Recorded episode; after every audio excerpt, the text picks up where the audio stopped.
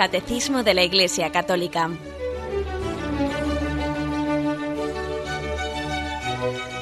Un programa dirigido por Monseñor José Ignacio Munilla, Obispo de San Sebastián.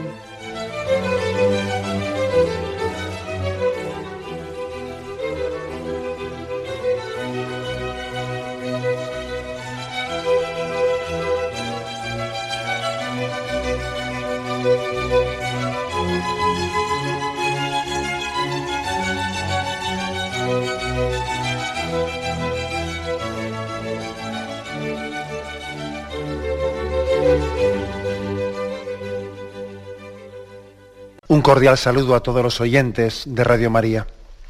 Un día más, con la gracia del Señor, proseguimos el comentario del Catecismo de nuestra Madre la Iglesia. Estamos explicando eh, la parte del Catecismo referida al sacramento del orden sacerdotal. Y en concreto, estamos en un apartado que tiene como título ¿Quién puede recibir este sacramento? Hemos explicado en el programa anterior eh, los puntos 1577 y 1578, que decía cómo el varón bautizado eh, es el que puede recibir válidamente el sacramento de la ordenación. Y hoy explicamos otros dos puntos, el punto 1579 y 1580, dos puntos que hacen referencia al celibato, a la ley del celibato en la Iglesia Católica. Un tema pues interesante porque muchas veces suele ser objeto pues de, conversaciones, incluso de ciertas polémicas, y conviene también ¿no? pues que tengamos en él una buena formación. Dice el primero de los puntos, el 1579.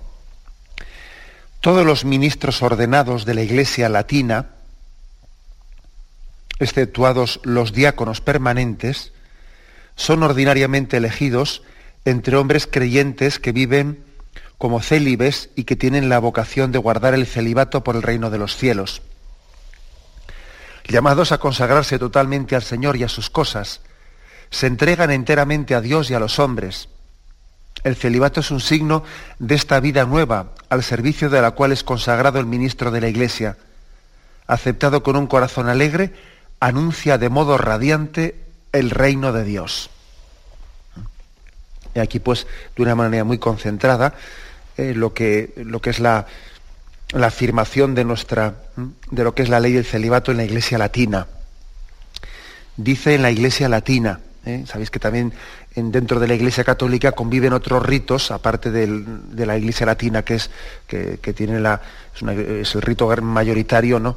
Pero también el punto 1580, el siguiente, se refiere, hace una referencia a cómo se vive el celibato en las iglesias orientales, católicas.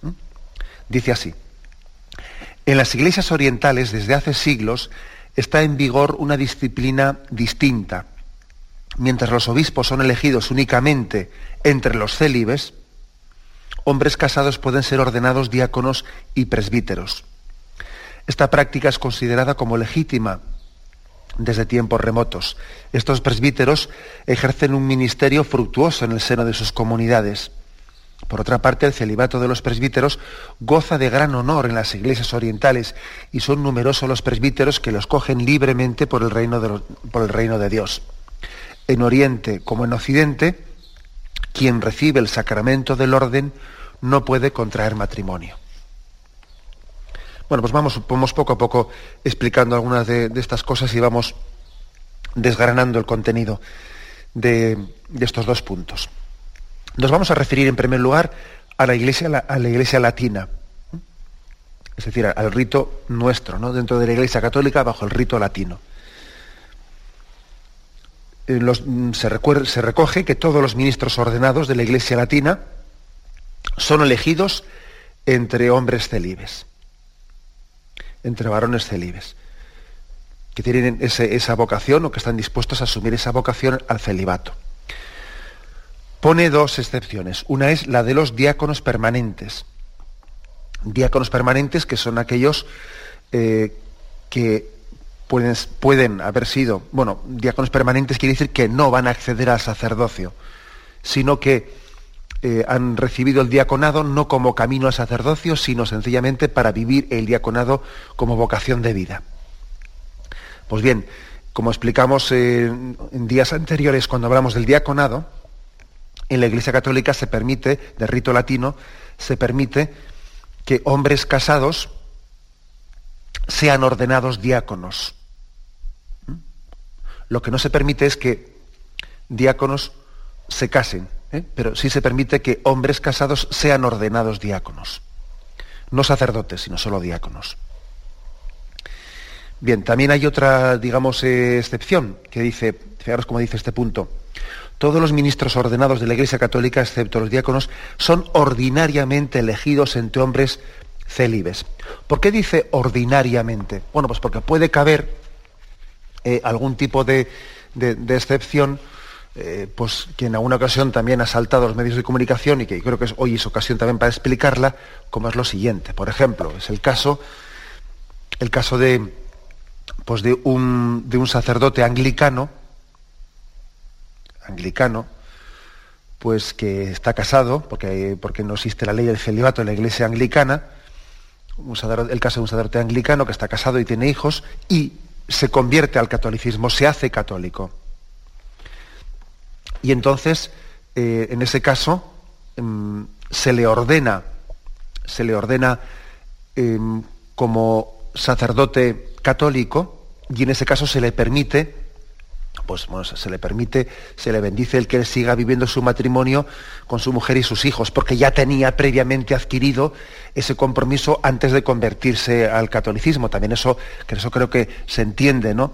Esa excepción, pues porque eh, ese compromiso estaba ya adquirido. Y no es cuestión ahora, ahora que él se ha convertido al catolicismo, no es cuestión ahora, en nombre de Jesucristo, de, pues, pues no, parece evangélico, pues que abandone a su mujer y a sus hijos, puesto que ya estaba. ¿eh? Eso, también se entiende y creo que es bastante compatible con, el mismo espíritu evangélico. Bueno, pero salvo una excepción muy pues, pues, como esta, ¿no? Pues se dice que en la iglesia, en la iglesia católica, de rito latino, los candidatos al sacerdocio, pues se eligen entre aquellos que también han, sido vocacionados para el celibato. Para el celibato. Bueno, pues este es el punto, el punto de partida un punto de partida para que comencemos a reflexionar eh, pues, sobre este aspecto. Bueno, lo primero que hay que decir es lo siguiente. la ley del celibato, la ley del celibato mm, no tiene el mismo rango eh, de, fuerza, la, prescripción de que los sacerdotes tienen que ser célibes no tiene el mismo rango de fuerza que el, que explicamos el día anterior de que los sacerdotes tienen que ser elegidos entre varones célibes, perdón, entre, entre varones y bautizados. ¿Por qué? Pues porque em, eso de que Jesucristo eligió a los apóstoles entre varones eh, fue, es algo que viene del mismo Jesucristo, por tanto es algo de ley divina, de ley divina. La Iglesia no podría cambiar eso bajo ninguna circunstancia porque es de ley divina, porque fue una elección del mismo Jesucristo. Sin embargo, el hecho de que los sacerdotes eh, sean célibes es algo que mm, no es de ley divina, sino que es de ley eclesiástica, porque Jesús, eh, aunque vamos a ver también cómo recomendó el celibato, pero él no obligó eh, a, a los apóstoles, no les obligó a la primera comunidad cristiana a vivir ya directamente el celibato. Por lo tanto, no es algo de ley divina, sino que es algo de, ley eclesiástica, que con el paso de los siglos se ha ido poco a poco instituyendo. ¿eh? Por lo tanto, distingamos estas dos cosas. Tiene mayor rango la ley divina que la ley eclesiástica. Por supuesto, la ley divina no, no puede tener excepciones. Si Jesucristo eligió los apóstoles entre varones, eso, pues lógicamente no es que en el rito latino se hace así, en el rito oriental se hace de otra manera, no. Por eso en eso no hay excepciones entre todos aquellos que seguimos la tradición de Jesucristo.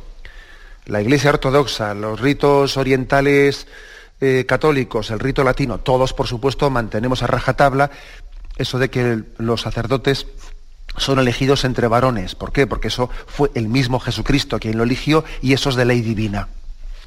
Queda claro. Ahora alguno puede preguntar, ¿y cómo es que hay ese lío ese lío de que en algunos ritos hay, hay sacerdotes eh, casados eh, allí en, Oriente y aquí, sin embargo, en Occidente no hay. ¿Cómo es que hay ese lío y esa división? Hombre, pues eh, esa división de ritos y de costumbres y de tradiciones tiene la razón de ser de que es algo que no es de ley divina, que no fue el mismo Jesucristo el que así lo obligó desde el principio, sino que ha sido una ley, ley, eclesiástica y según las distintas tradiciones eclesiásticas ha tenido evoluciones distintas en Oriente y en Occidente. O sea que he aquí por qué hay una cuestión pues que, al ser de ley divina, pues lógicamente es seguida a rajatabla, tanto en Oriente como en Occidente, y por qué la otra, que es la del celibato, al ser una, algo de ley eclesiástica, pues eh, es seguido de, contradicciones y de formas distintas en Oriente y en Occidente. Hay que es bueno distinguir una cosa de la otra. Ahora también aquí podría haber otra cosa que conviene matizar, ¿no?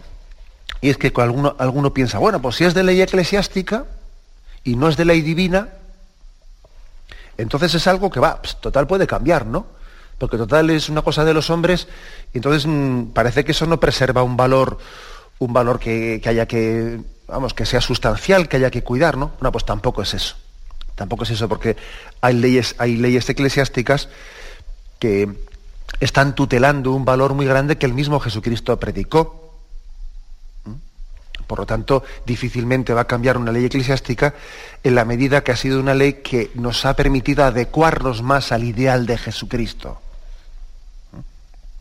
Y de hecho, de hecho, aunque no en todos los, eh, aunque no en todas las tradiciones y no en todos los lugares se viva la misma ley del celibato que vivimos nosotros aquí, es un hecho que en todas las iglesias también las orientales, se aprecia el celibato, aunque sea con tradiciones distintas, pero se aprecia en todos los sitios. Porque, por ejemplo, también en las iglesias orientales, allí se exige el celibato para, pues para los obispos. Todos los obispos tienen que ser célibes. Y, por ejemplo, también en las iglesias orientales, donde no hay la ley del celibato como la nuestra, aunque a los eh, casados se les permite hacerse sacerdotes, a los sacerdotes no se les permite casarse. Luego, de alguna manera, también están apreciando el celibato, ¿eh? aunque tengan tradiciones y formas distintas de vivirlo. ¿eh? Pero quiere decir que la ley, que una ley, aunque es verdad que no es ley divina, y por lo tanto no tiene eh, pues, pues, el mismo grado de fuerza que, que, lo que es ley divina, ¿no? aunque es ley eclesiástica, sin embargo, una ley eclesiástica tampoco pensemos que es eh, baladí, ¿no? que no, no, preserva o no está guardando o no tiene su razón de ser en un principio evangélico. Claro que esta ley del celibato eh, tiene una razón de ser en un principio evangélico importante, ¿eh? que lógicamente debe ser pues, cuidado y custodiado. Esta es una precisión pues, importante para hacer. Bien, sirva esto un poco para, para encuadrar el tema, antes de ponernos un poco ya pues, eh, punto por punto eh, a, explicar el porqué del celibato, etc. Hacemos un momento de reflexión y continuamos enseguida.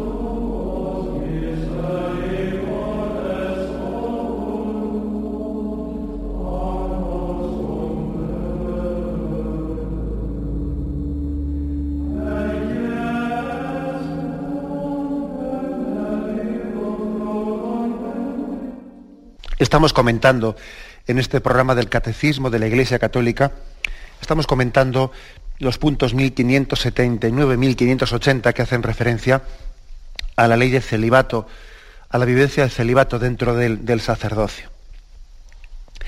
Y se nos dice, en este punto primero 1579, cómo los candidatos son elegidos entre aquellos que han guardado, que tienen la voluntad de guardar el celibato por el reino de los cielos. Se nos hace referencia a Mateo 19, 12. Es un texto que nos cita ahí este punto del catecismo. Vamos a leerlo. ¿eh? El contexto, el contexto mm, de, este, de ese texto está en, en una polémica sobre el divorcio. Y sucedió que cuando acabó Jesús estos discursos, partió de Galilea y fue a la región de Judea, al otro lado del Jordán. Le siguió mucha gente y los curó allí. Y se le acercaron unos fariseos que para ponerle a prueba le dijeron, ¿puede uno repudiar a su mujer por un motivo cualquiera? Él respondió, ¿no habéis leído que el Creador desde el comienzo los hizo varón y hembra? Y que dijo, por eso dejará el hombre a su padre y a su madre y se unirá a su mujer y los dos serán una sola carne? De manera que ya no son dos, sino una sola carne. Pues bien, lo que Dios unió, que no lo separe el hombre. Dícenle, pues ¿por qué Moisés prescribió dar acta de repudio, de divorcio y, repudiarla? Díceles, Moisés, teniendo en cuenta la dureza de vuestro corazón, os permitió repudiar a vuestras mujeres, pero al principio no fue así. Ahora bien, os digo que quien repudia a su mujer y se case con otra comete adulterio. Dícele sus discípulos, si tal es la condición del hombre respecto de la mujer, no trae cuenta casarse Fijaros bien, ¿eh? que, acostumbrados estaban ¿no? ellos a, pues a, despreciar la, unidad, la unión del, matrimonio. ¿no? Si tal es la condición del hombre respecto de su mujer, no trae cuenta casarse. Pero él les dijo, no todos entienden este lenguaje, sino aquellos a quienes se les ha concedido. Porque hay eunucos que nacieron así del seno materno y hay eunucos que se hicieron tales a sí mismo por el reino de los cielos. Quien pueda entender, que entienda. Eh, Aquí, fijaros, se refiere Jesús, habla de los eunucos, eh, haciendo referencia a aquellos que han recibido el don del celibato. Es por tanto una referencia de Jesús a los que han recibido el don del celibato. Y mm, utiliza esta referencia en un texto en el que cuando se escandalizan los, los discípulos de que Jesús exige la, la indisolubilidad del matrimonio y condena el divorcio, eh, frente a la tradición en la que Moisés lo había, lo había permitido, y dijo, al principio Dios los creó hombre y mujer y uno para otro, y se escandalizan de esa, de esa exigencia, ¿no? Y dice esto, este lenguaje únicamente lo entienden aquellos a quienes se les ha concedido, es decir, Dios concede la gracia, Dios concede la gracia de vivir el matrimonio en indisolubilidad. Es una gracia pues porque como la naturaleza humana está herida por el pecado, tenemos una tendencia muy grande a la ruptura, ¿no?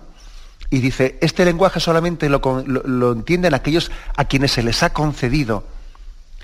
Por lo tanto, vivir el matrimonio en indisolubilidad es una gracia de Dios. Dios concede esa gracia.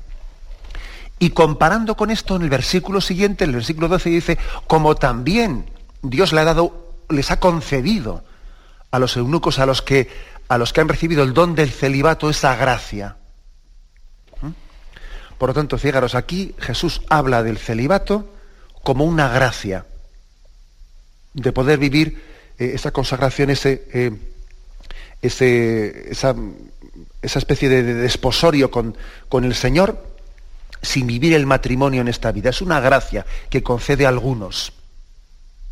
¿Mm? Una afirmación importante, pues mm, eh, que bueno, pues que, ya pone las bases, las bases para el celibato. Claro, no olvidemos que Jesús, él fue célibe. Jesús, él vivió, ¿eh? vivió eh, pues su mesianismo y la expresión y la revelación de su persona la vivió en el celibato. Lo que quiere decir, pues que Dios Padre y el mismo y el Espíritu Santo entendieron que el celibato era una forma más adecuada en la encarnación de Jesucristo para revelar y descubrir lo que él debería de expresar al mundo. Era más adecuado, más propio, más, ¿eh? más ajustado ¿no? a eso que Cristo quería revelar. Al fin y al cabo, acordaros que Jesús venía a revelar que él venía a desposarse con el mundo. ¿Mm? Acordaros como en aquel episodio de las bodas de Caná, en el que el Evangelio de San Juan inicia inicia pues, eh, la vida pública de Jesucristo, en el fondo Jesucristo se presenta como el esposo,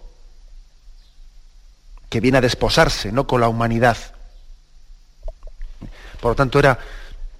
Em, ¿Podía haberse casado Jesucristo? Bueno, el caso es que no se casó.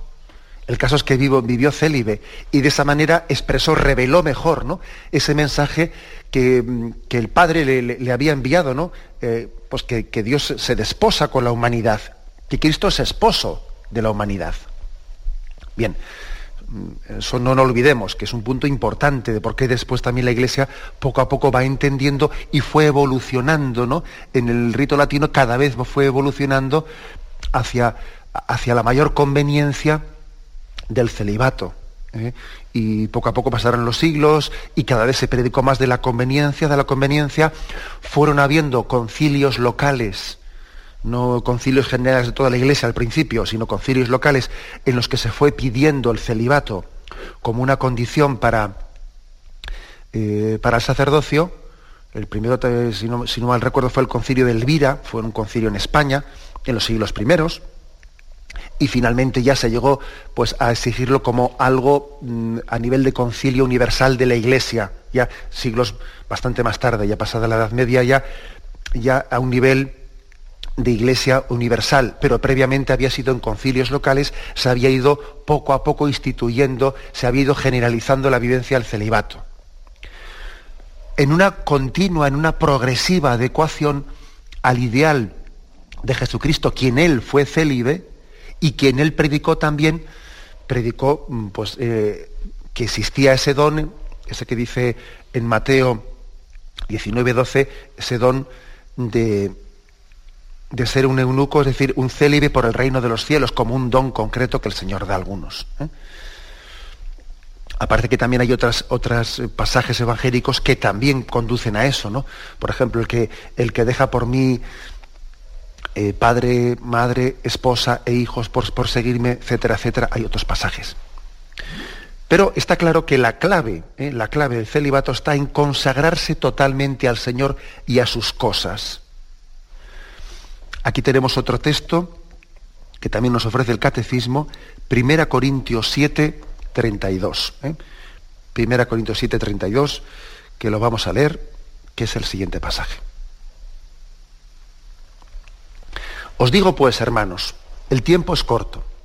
Por tanto, los que tienen mujer vivan como si no la tuviesen, los que lloran como si no llorasen, los que están alegres como si no los tuviesen, los que compran como si no poseyesen, los que disfrutan del mundo como si no disfrutasen, porque la apariencia de este mundo pasa. Yo os quisiera libre de preocupaciones. El casado se preocupa de las cosas del Señor, de cómo agradar al Señor. El casado se preocupa de las cosas del mundo, de cómo agradar a su mujer. Está por tanto dividido. La mujer no casada, lo mismo que la doncella, se preocupa de las cosas del Señor, de ser santa en el cuerpo y en el espíritu, mas la casada se preocupa de las cosas del mundo, de cómo agradar a su marido.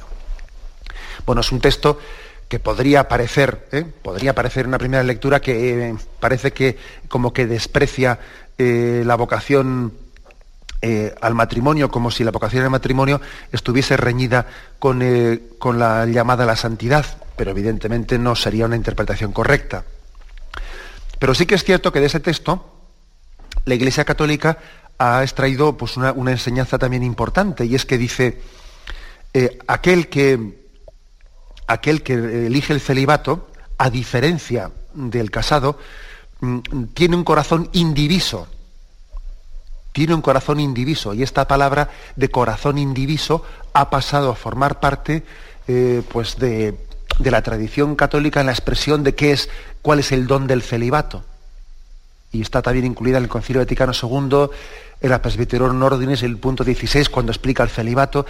Es decir, se entiende que el don del celibato permite servir al Señor con un corazón indiviso. Porque evidentemente en el matrimonio, en el matrimonio pues uno sirve al Señor, sí, sirve al Señor, pero es verdad que tiene que servirlo eh, a través de una mediación. Sirve al Señor pues en su esposa y sirve al Señor también a través de su esposo. Y por lo tanto hay una mediación para entregarse al Señor. Uno se entrega a Jesucristo, sí, pero se entrega a Jesucristo, pero tiene que hacerlo con la mediación, de entregarse a su marido, de entregarse a su mujer. Hay una mediación que lógicamente también pues, pues posibilita o exige también una cierta división, que es que, tiene que ser así, que tiene que atenderle a él ¿eh? y tiene que entregarse a él. ¿eh? Sin embargo, en el celibato eh, no existe esa mediación de un hombre o de una mujer para entregar el corazón directamente al Señor. Y a eso se le llama el corazón indiviso. El corazón indiviso, pues en el fondo es algo tan sencillo como cuando un novio pues le pregunta a su novia, le pregunta, pues ¿me quieres? Hombre, y está claro que también ella, que también ella le quiere a su, aparte de quererle al novio, pues le quiere también a su madre y le quiere también a sus tíos y a sus hermanos y a sus primos, pero hombre, pero, pero el novio le dice, bueno, sí, sí, ya sé que les quieres también a tus padres a tus primos y a tus hermanos, pero yo, eso yo no te pregunto por eso, yo te pregunto si me quieres a mí o le quieres a otro. Es decir, eh, si hay una parte tuya del corazón que es indivisa, que esa no se puede compartir, y yo te pregunto si es para mí o es para otro. O sea, hay una parte del corazón que es indivisa, que es, es, a lo que se refiere un novio cuando le pregunta a la novia si me quieres. Esa parte del corazón es indivisa. Bien, pues a eso, ¿no? En, ese, en esa pregunta si me quieres, a eso se refiere la pregunta del celibato, es decir, si, si existe una vocación mm, para amar al Señor con un corazón indiviso, con un amor directo, no con una mediación matrimonial. Acordaros además que el matrimonio es una mediación, es una mediación que tendrá, que tiene, que está limitada a, al a esta vida, ¿eh? que en la siguiente vida, tal y como Jesús nos dijo, no habrá eh, marido ni mujer, es decir, en la siguiente vida el corazón se entregará directamente al Señor sin que uno tenga necesidad ¿eh? del amor de su marido y de su mujer como tiene necesidad en esta vida. ¿eh? para ser feliz. Eso no quiere decir que la otra vida uno no, siga amando a su marido y a su mujer y a sus hijos y a sus seres queridos. Por supuesto que puede amar eh, en Dios, uno ama a todos en la otra vida, pero no tiene ese grado de necesidad, de mediación que tiene en esta vida. ¿no? En esta vida el esposo no sabe vivir sin su esposa. O la esposa no sabe vivir sin su esposo, ¿no? Hay un grado de necesidad afectiva, ¿no? Pues para, pues uno no se imagina su felicidad ¿eh? sin su esposo, sin su esposa. Bien, ese grado de, necesidad, ¿eh? no existe la otra vida, sino que uno entrega su corazón directamente al Señor. ¿Mm? Bueno, pues hecha esta precisión, por eso aquí se explica eso del corazón indiviso. Del corazón indiviso. Se, dice que es un don, un don para una entrega, una entrega al Señor y una entrega eh, que, es, que es como vamos a explicar, totalmente eh, fructífera al servicio, al servicio de los demás. Estas es un poco las bases. Ahora vamos a dar algunos pasos más en la explicación. Eh, tenemos un momento de reflexión.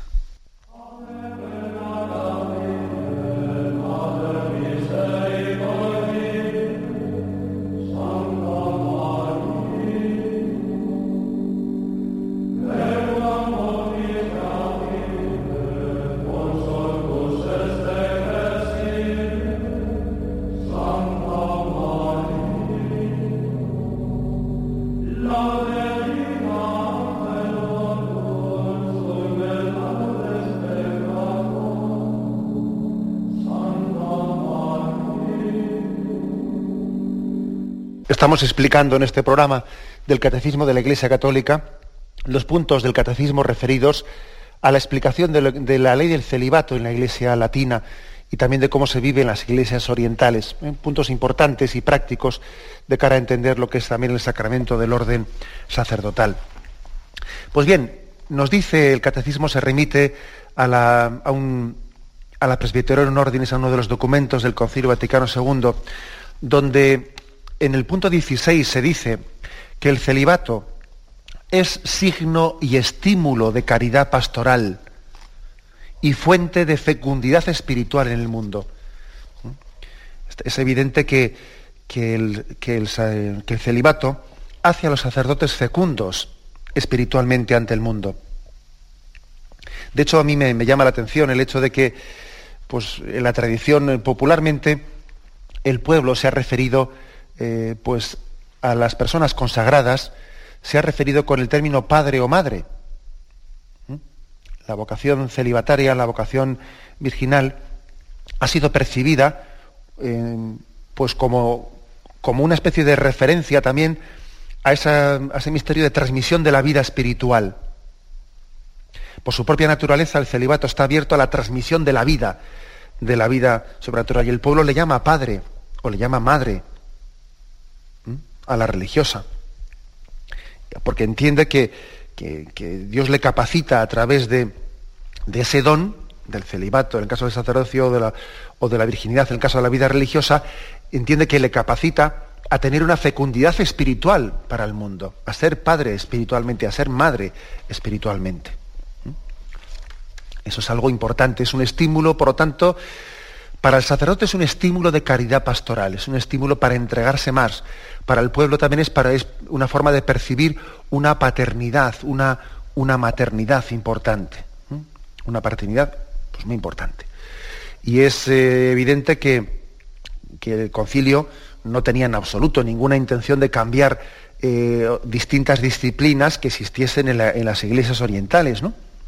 Pero quería afirmar que el celibato tiene mucha conformidad con el sacerdocio, es muy adecuado, es muy adecuado. Mm, dice concretamente, ¿no?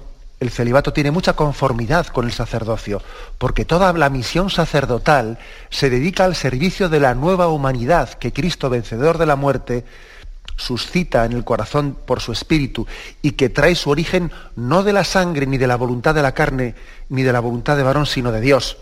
Es decir, que Cristo viene, viene a, predicar un reino nuevo que tiene su origen, pues no en la carne y la sangre, sino, sino en el amor de Dios. Y eso también está manifestado en lo que es en el celibato. Cuando alguien procede no por amor carnal, sino, sino procede por un amor puramente espiritual. Este es otro de los, de los puntos también eh, afirmados, eh, juntamente con el que he dicho antes del corazón diviso, dice este punto del Concilio Vaticano II, los presbíteros se consagran a Cristo de una forma nueva y exquisita, se unen a Él más fácilmente con un corazón indiviso, se dedican más libremente en Él y por Él al servicio de Dios y de los hombres, sirven más libremente a su reino y a su obra de regeneración sobrenatural y se hacen más aptos para recibir ampliamente la paternidad en Cristo. Se hacen más aptos para la paternidad en Cristo. Entonces, digamos una cosa, es decir, a veces se, se cuesta, ¿no? Está, cuesta entender lo que es el celibato porque hemos reducido el sacerdocio como una tarea a una función olvidando de que el sacerdote no solo es alguien que hace cosas, sino también es alguien que es signo de Cristo ante el mundo. Cuando se destaca del sacerdote únicamente las cosas que hace, las funciones que cumple, ¿eh? como si fuese un funcionario, un funcionario, ¿no? Cuesta más entender el celibato. Aunque, hombre, también cabría dar el argumento de que el celibato le hace más libre, más disponible, tiene más tiempo para servir. Bien, de acuerdo.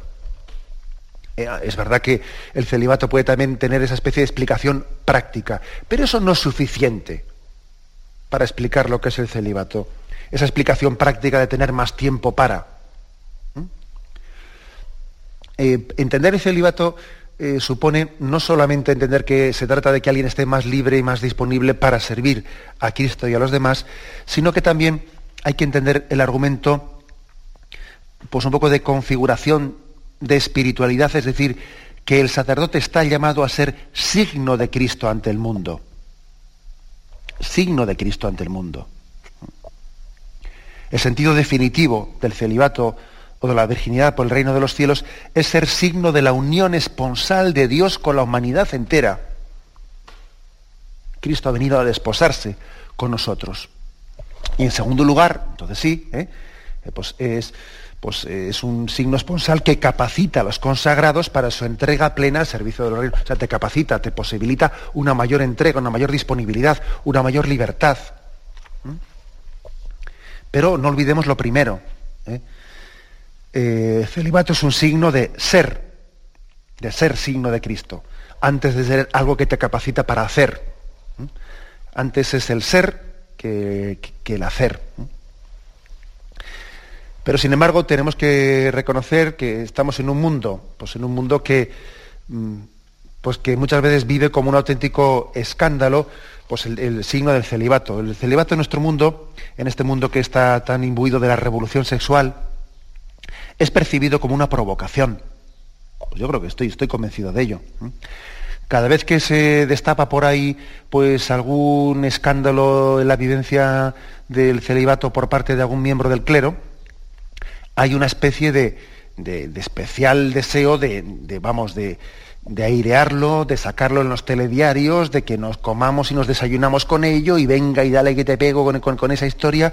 ¿Por qué? Porque, porque en el fondo, porque en el fondo es una especie como de autodefensa de un mundo, de un mundo imbuido de, esa, de esa especie de revolución sexual que piensa que este mundo únicamente es movido por el sexo, por el dinero y por el poder, y que siente como una provocación el que la iglesia se viva el celibato como un signo delante del mundo. Eso lo siente como una provocación. De la misma manera que también eh, pues, sienten como una provocación aquellos que están totalmente, pues, eh, escándalo, están totalmente pues, imbuidos del Dios dinero, que son súbditos del dinero, pues sienten como un escándalo el que haya personas que se, que se consagren a la, pobreza evangélica y que vivan pobremente. Eso les irrita, les molesta a aquellos que están eh, pues, subyugados como fieles súbditos del Dios dinero. Les molesta que haya gente pobre. Pues también a los que están totalmente imbuidos de ese, del Dios del sexo, pues les molesta, les irrita el que también la Iglesia proponga ante el mundo el celibato como un signo, ¿no? Pues, eh, y, por lo tanto se gozan y se ¿no? y se frotan las manos especialmente cada vez que, pueda surgir pues algún escándalo concreto en algún lugar del mundo y lo sacan a los medios de comunicación y dale que te pego con ello. Pues fijaros lo siguiente, a veces en las críticas sostenidas contra el celibato se ha argumentado que es injusto obligar a abrazar el celibato a quien quiera elegir el sacerdocio, ¿no? Eso a veces eso se le ha achacado a la Iglesia. Bueno, pero ¿qué pasa? ¿No es injusto? O sea, el que, al que quiera elegir el sacerdocio tiene obligación ¿no? de, elegir el, de abrazar el celibato. Pero claro, el que dice eso está ignorando las palabras de Cristo, eso de que no sois vosotros los que me habéis elegido a mí, sino que soy yo el que os he elegido a vosotros. Es decir, el sacerdocio no es una opción tuya, sino que es una vocación, es una llamada de Dios. ¿Mm? El sacerdocio no es una forma de vida, sino que es una llamada de Cristo que te identifica con Él. Y Cristo llama a través de su iglesia. Y Cristo también, el que dijo, lo que atéis en la tierra quedará atado en el cielo, lo que desatéis en la tierra quedará desatado en el cielo, Cristo, en perfecta conjunción con su iglesia, Cristo en nuestra iglesia latina da la vocación al celibato a aquellos a quienes llama al sacerdocio. Cristo da la vocación al celibato a aquellos a los que llama al sacerdocio. no lo dudemos. Porque es que es el mismo el que llama. El sacerdocio no es una especie de elección tuya, es él el que llama. Eh, hay algunos que piensan, bueno, es que mira, si, si, el celibato fuese fuese opcional, eh, pues entonces eh, seguro que no habría esos escándalos que, se viven por ahí de que un sacerdote pues, pues mm, ha tenido un hijo con una, lo que sea, pues seguro que esos escándalos no se producirían si no hubiese celibato. Dice, ya, seguro, habría otro tipo de escándalos, como que un sacerdote casado se divorcia y se casa con otra o tiene un maltrato a su mujer, habría otro tipo de escándalos, porque los problemas y los escándalos que ocurren no tienen su causa, su motivo en el celibato. Eso tengámoslo muy claro. Los pecados de los sacerdotes no tienen su causa en el celibato, en absoluto. La causa de esos pecados está en la infidelidad en el seguimiento de Jesucristo. Y esas infidelidades en el seguimiento de Jesucristo se manifestarán igual si está casado, cometiendo pecados como casado, o igual si es célibe, cometiendo pecados como célibe. pero las causas de esas infidelidades que puede cometer un sacerdote está en su infidelidad en seguimiento de Jesucristo. Eso que nos quede claro, que nadie nos venda, ¿no?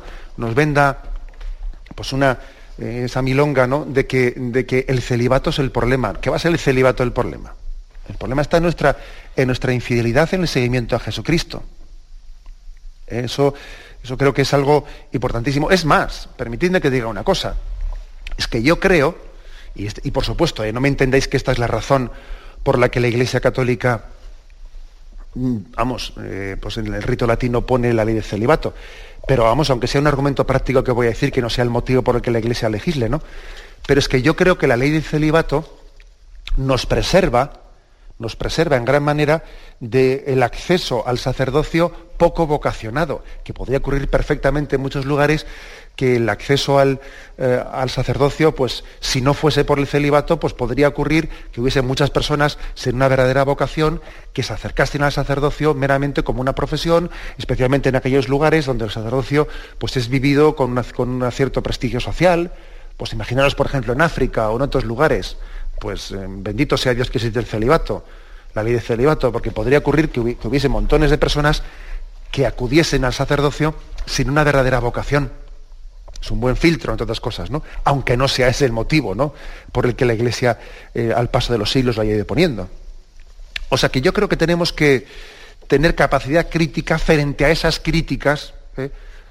pues yo diría ligeras, ¿no? Y sin consistencia que se hacen contra, contra el celibato. No podemos olvidar que Cristo fue célibe y que por lo tanto la historia de la Iglesia, en honor a la verdad, hay que decir que se ha ido adecuando cada vez más a ese modelo de Jesucristo y a esas palabras suyas en las que él hablaba de la conveniencia, las que, de ese corazón indiviso al servicio del reino de Dios. Y dicho esto, remarco, remarco el que según dice el punto 1580, nosotros en absoluto en absoluto decimos que, pues que, no, consideremos también absolutamente santa, santas las tradiciones irrespetables, las tradiciones orientales, donde hay una disciplina distinta con respecto al celibato. Pero ojo, aunque la disciplina sea distinta, como he dicho antes, también se aprecia el celibato en las iglesias orientales. También se aprecia el celibato. ¿eh? Y la prueba es que los obispos pues, tienen que ser elegidos únicamente entre los célibes y la prueba es que aquellos que han sido ordenados sacerdotes ya no pueden casarse, porque digamos esa... Y, uno puede decir, bueno, ¿y cómo se explica eso de que el casado, en la tradición oriental, el casado puede hacerse sacerdote, pero el, pero el sacerdote ya no puede casarse? Hombre, pues yo creo que la explicación, la explicación es que el sacerdocio, el, el casado tiene un nivel de configuración con Jesucristo, con Jesucristo que, que es plena, que es una entrega directa del corazón, que hace incompatible que esa entrega directa a Jesucristo, esa entrega indivisa, pase a compartirla con otra persona. Ya ha entregado su corazón de una forma indivisa a Jesucristo.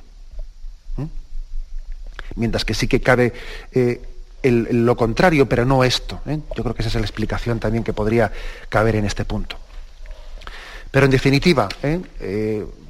Amando y respetando todas las tradiciones dentro de la Iglesia Católica, entendemos que el celibato es una ley eclesiástica que con el paso de los siglos ha ido tomando, ha ido tomando pues, progresivamente más fuerza y por lo tanto y, al mismo tiempo entendemos que es una ley que nos ha ido adecuando más al ideal evangélico, al ideal evangélico que es configurarnos con Jesucristo, quien fue célibe y quien a través también de, esa vivencia en celibato expresó lo que era el amor de Dios que se desposa con la humanidad.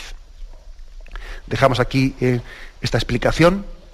Me despido con la bendición de Dios Todopoderoso. Padre, Hijo y Espíritu Santo, descienda sobre vosotros. Alabado sea Jesucristo.